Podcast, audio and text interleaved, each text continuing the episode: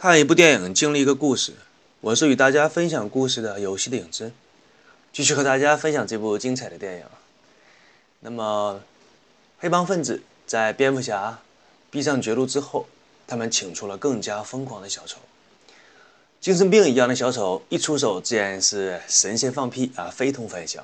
他首先干掉了一个蝙蝠侠的粉丝，然后将他的尸体用绳子吊在楼上。而那个绳子悬挂在楼层的位置，正好是哥谭市市长的办公室。用我国古典侦探片的说法，就是犯罪分子已经猖狂到了何种地步啊！真是孰能忍，是能忍，孰不能忍啊！孰能忍，死儿都不能忍。还没等到警方这边有所动作，那个在尸体上小丑的卡片上面留着三个人的 DNA，其中两个是便当角色，我们这里不介绍。最后一个就是哥谭市的光明骑士哈维·邓特的 DNA。小丑在这张小丑卡片上留的三个人 DNA 是有含义的，意思是接下来我要把这三个人干掉。那么两个便当角色很快就被干掉，轮到哈维·邓特呢？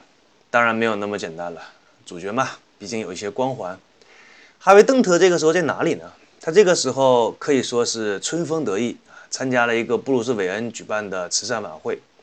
其实像这种上流社会的交际晚会，无非也就是几个目的：第一呢，是扩大一下自己的交际圈，为自己日后的发展打下一个良好的基础；第二个是看看有没有自己看得上眼的对象，好来一个一夜情，或者是找一下自己未来的伴侣。当然呢，还有一些不入流的小明星想参加一下这类的晚会，提高一下自己的知名度，或者潜规则一些人，好让自己能够上戏。这部电影演到这里的时候，女主角隆重登场。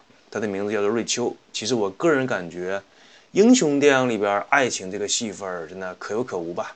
不过根据很多人的说法，说是考虑到女性观众的感受，所以加入了爱情的戏份。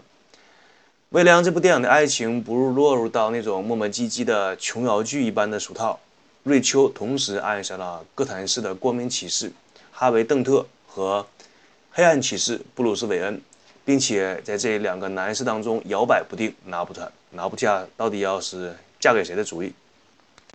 首先，他很欣赏光明骑士哈维·邓特的勇气以及他律师方面的才华，但同时他也喜欢蝙蝠侠的惩恶扬善、英雄一般的布鲁斯·韦恩。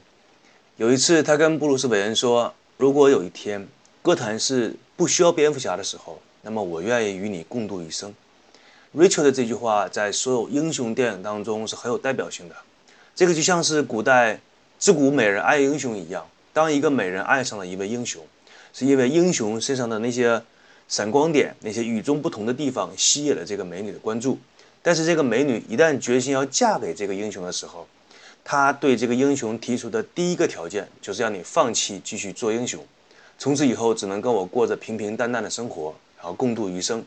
这个在逻辑上是个非常有趣的驳论，就是说，因为他是英雄，所以美人爱上了他，而美人一旦爱上了这个英雄，这个英雄就要从世界上消失了。这也就是我们俗话说的“温柔乡英雄冢”。很多时候，一旦你儿女情长，那么英雄就气短了。很多英雄呢，他过得去枪林弹雨，但是几乎没有英雄过得去美人关。即使是蝙蝠侠布鲁斯·韦恩。在得到了 Rachel 这个条件之后，左思右想，还是决定把守护这个城市的任务交给了光明骑士哈维的·邓特，然后自己选择全身而退。从此以后呢，就期待着与瑞秋过着平淡的生活。所以，布鲁斯·韦恩在自己的庄园的阳台上跟瑞秋表明了自己的承诺。他说自己会帮助哈维·邓特把黑帮分子全部绳之以法之后，就让蝙蝠侠退休。从此以后，跟着瑞秋过着平淡而幸福的生活。英雄向美人做出了这样幸福的承诺，美人的眼中自然流露出灼热而又渴望的眼神。光明骑士哈维·邓特也是在心中盘算着如何将另一半的犯罪分子关进监狱。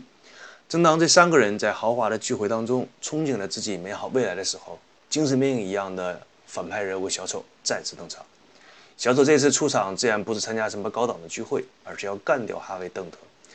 正当他手里拿着小匕首欺负一个看起来憨厚无比老大爷的时候，女主角瑞秋挺身而出，制止了这一场暴力。说实话，这一个场景还是挺出乎我意料的。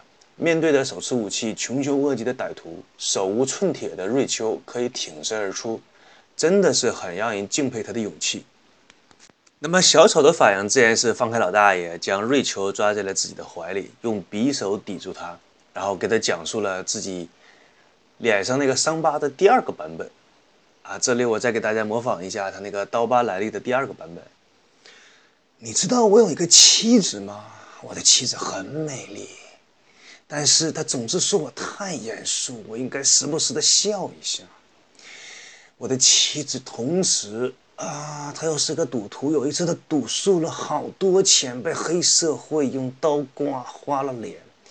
我们那个时候没有钱去做整容手术，所以我的妻子整天不开心。为了哄我的妻子开心啊，我用剃刀将自己的嘴划开。嗯。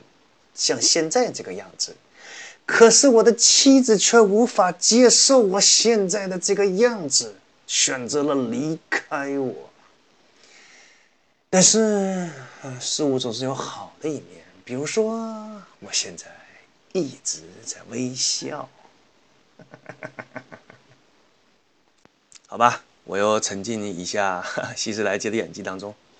由于小丑把蝙蝠侠的情人瑞秋。从高楼上丢了下去，所以蝙蝠侠这一次真的是怒了，啊，那个怒潮满了，马克思草满直，冲发一怒为红颜，所以蝙蝠侠这一次也决定下重手来跟小丑打个招呼。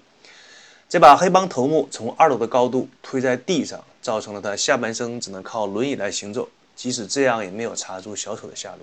最终，蝙蝠侠在一个子弹上发现了小丑的指纹，并且根据这个指纹来寻找小丑可能的住址。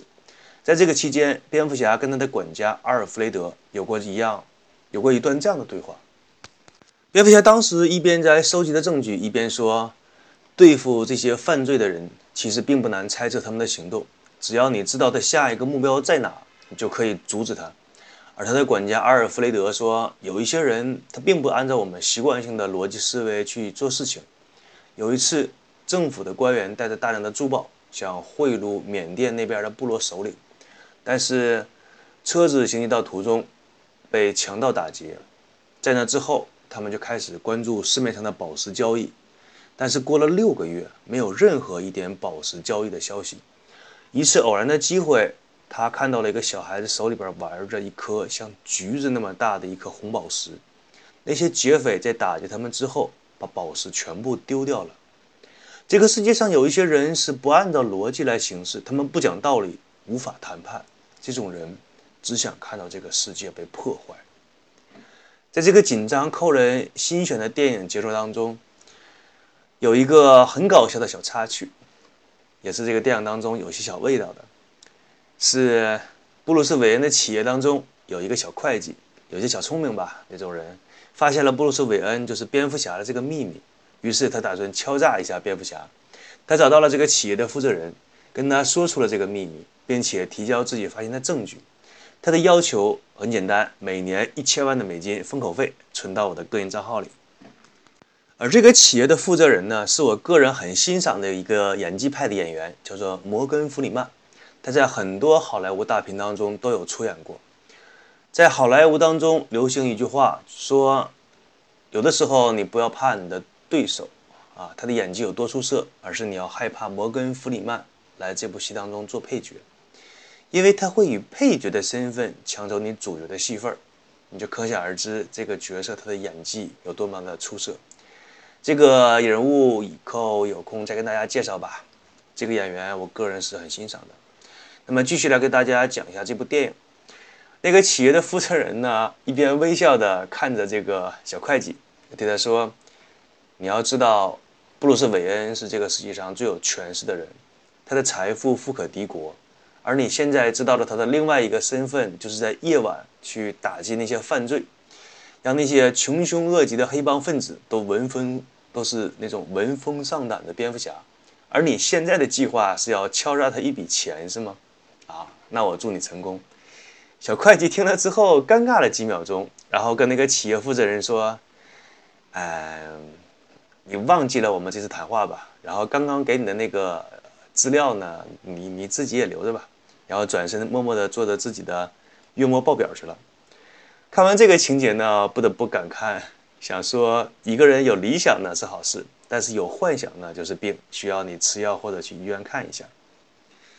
好，那么今天的这一期节目就与大家分享到这里，我是与大家分享故事的游戏的影子，祝大家开心每一天，拜拜。